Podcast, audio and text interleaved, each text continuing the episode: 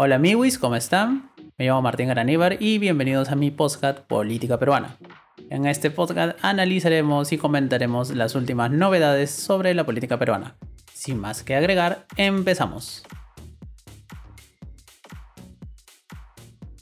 Hola amigos, ¿cómo están? Espero que se encuentren bien. Y ya que estamos a puertas de las elecciones de la segunda vuelta, que es mañana, eh, voy a hacer una serie de reflexiones, ¿no? ¿Qué nos está dejando esta segunda vuelta, ¿no? Para empezar, nos está dejando un profundo panorama de división, ¿no? Eso está claro.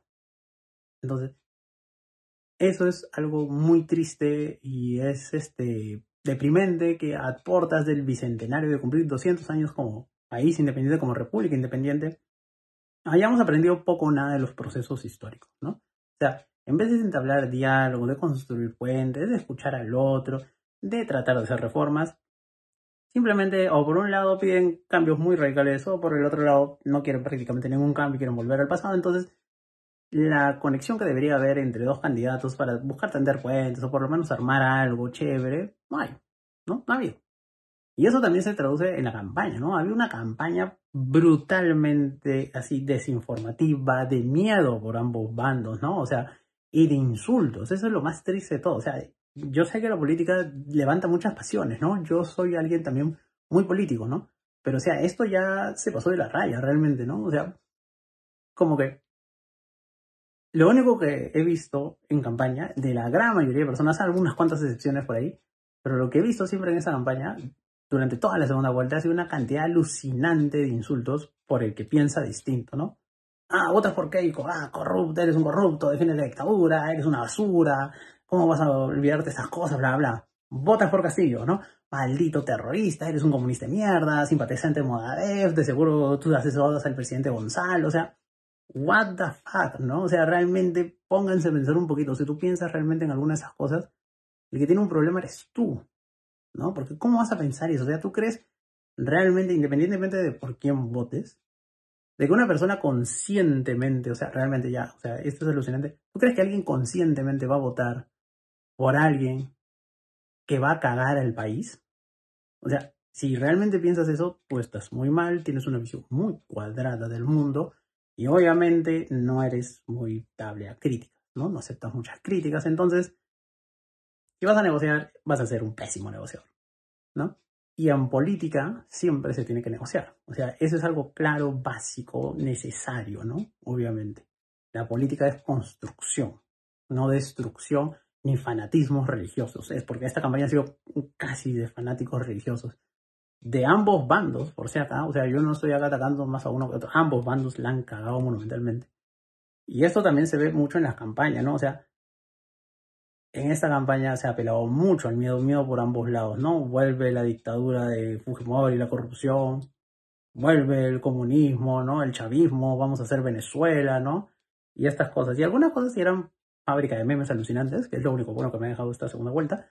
Pero en general, obviamente, todo ha sido una desgracia, ¿no? Todo, literalmente todo, todo una desgracia, ¿no?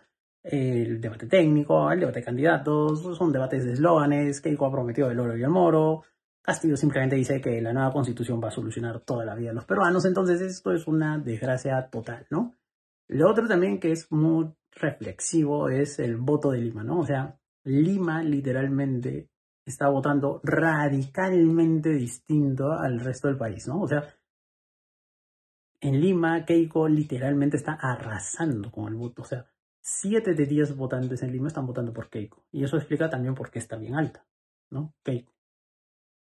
Y en el resto del país, Castillo está ganando prácticamente en todas las regiones. O sea, hay empates estadísticos en el norte y en el oriente, en la selva, pero prácticamente en el resto del país Castillo está ganando, ¿no? Y lo más probable es que Castillo, según lo que he visto en los últimos sondeos que se han publicado ahora, Castillo está ganando por poquito en el norte y por casi nada, o sea, es un empate estadístico brutalísimo, así como el resultado de ahorita, que es un empate estadístico brutalísimo, en la selva, ¿no? Pero, o sea, Lima realmente tiene el derecho a decidir sobre el futuro del país.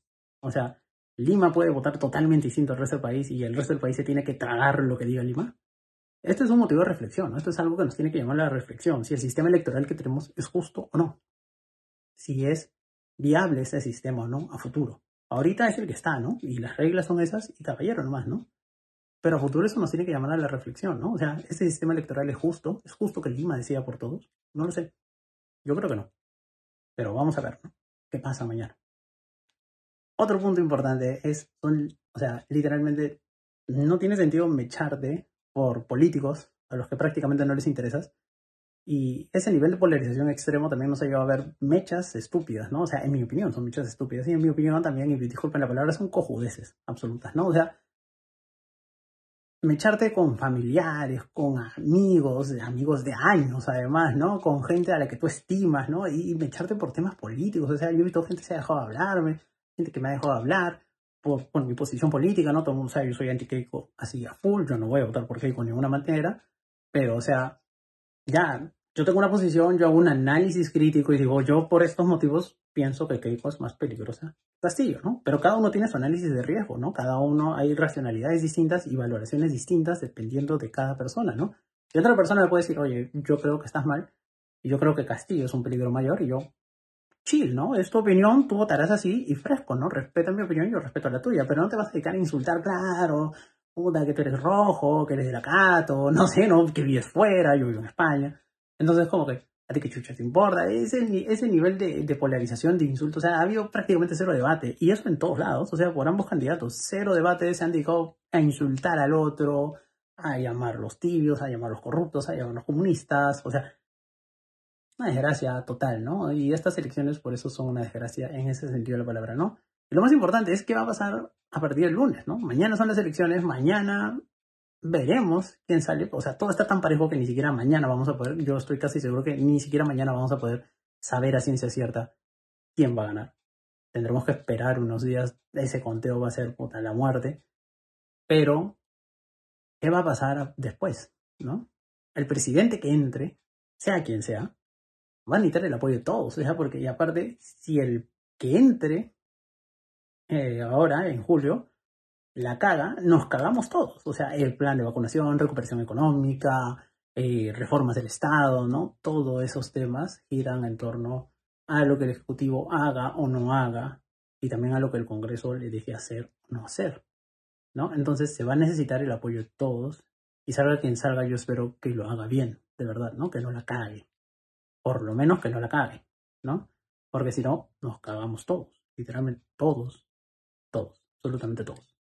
Entonces, esta campaña literalmente ha sido una desgracia. Esta campaña ha sido, la voy a recordar por mucho tiempo por el nivel de polarización extremo. O sea, esto ha sido una batalla casi de fanáticos religiosos, prácticamente, desde mi punto de vista.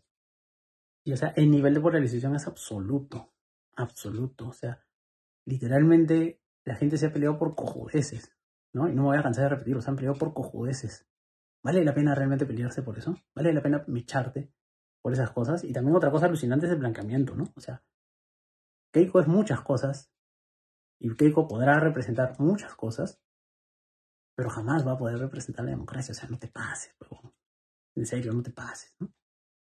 Y Castillo tampoco, o sea, el Castillo es un cambio, sí, pero un cambio hacia dónde, man, O sea, no es que Castillo sea un voto con esperanza, algo, puta, o sea, Castillo es un improvisado de mierda, huevón, o sea, tampoco hay que, se puede defender lo indefendible, ¿no? O sea, no se puede. Así de simple, ¿no? Castillo representa, claro, la indignación y la queja, ¿no? Y el voto de protesta de un buen número de peruanos. Pero Castillo no es pachacute, pero, huevón, o sea, no te pases, ¿no? Castillo no va, no, no tiene ni idea de qué hacer así, ¿no? Va a ser como el perrito en Half No Idea. What I'm doing, puta, así, ese es el meme, ¿no? Para Castillo. Y Keiko el hambre de poder lo tiene absoluto, ¿no? También la desvergonzada campaña de los medios de comunicación masivos, ¿no? Me refiero prácticamente a televisión y, y prensa, ¿no? O sea, ya es descarado, ¿no? O sea, ¿cómo vas a venderte como alguien imparcial, objetivo, ¿no? Puta, brother, le han hecho campaña así descarada a favor de Keiko volví a los 90 viendo esas huevadas. O sea, en serio. O sea, Keiko la ha tenido servida, ¿no? También otras cosas para la historia, puta, Vargas apoyando a Keiko, ¿no? O sea, brother, y cómo han politizado algo tan apolítico, se puede decir, como la selección, ¿no? O sea, hasta eso lo han hecho, ¿no? O sea, es es algo alucinante, ¿no? A mí me ha destruido el cerebro totalmente. Y bueno, ¿no? Esas son mis reflexiones, obviamente, sobre la segunda vuelta. Que vamos a ver qué nos deja, ¿no? Pero la única gran conclusión que podemos sacar es que 200 años después estamos tan desunidos como empezamos, realmente, ¿no? Y parece que no hemos aprendido nada. Y ojalá que aprendamos a futuro, ¿no? Obviamente, para el bien del país. Espero que así sea, ¿no? Pero bueno, ese es el resumen, ¿no? 200 años después, no hemos aprendido un carajo. Y eso es todo. Cuídense, amigos. Voten por quien quieran, salgan a votar, voten sin miedo, voten con esperanza, voten por el candidato que les dé la reverenda gana y por favor, esperen resultados y sobre todo acepten los resultados, ¿no? Sea el que sea. Hay que aceptar resultados, no hay fraude, no hay esas huevadas, diría muy pendejo, entonces no va a haber, ¿no? Que la campaña sea desigual, ya eso es otra historia, ¿no? Pero las elecciones van a ser justas. Eso espero, ¿no? Tengo fe de que sean justas. Y nos gusta o no nos gusta el resultado, hay que aceptarlo, sea el que sea, ¿no? Así que mañana a votar, sin miedo, a votar con esperanza, y esperemos no estar en esa disyuntiva en una siguiente elección.